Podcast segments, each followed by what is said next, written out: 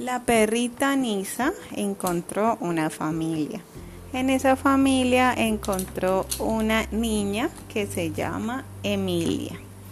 Emilia era una niña muy cariñosa que le encantaba comer pan de bono en las mañanas y también le gustaba mucho pintar y jugar con plastilina.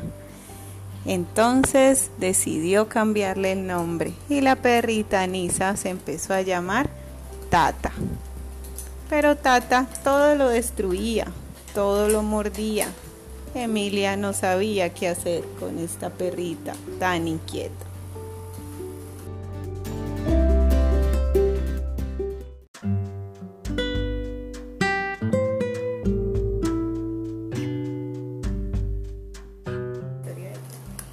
Tata todo lo dañaba hasta que un día decidimos educarla y ya casi no daña las cosas, pero la otra vez se comió una papa.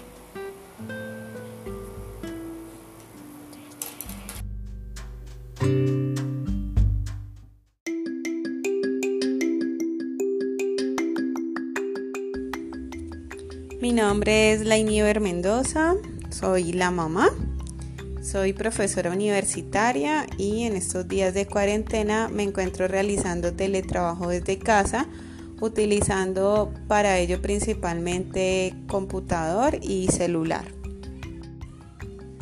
Hola, soy Emilia, tengo siete años y en estos días de cuarentena estoy estudiando por el computador y por la tablet. Hola, soy Andrés Riascos, estudiante de Administración de Empresas y trabajo como programador. Y en estos días eh, estoy eh, trabajando desde casa por el COVID-19. Por internet.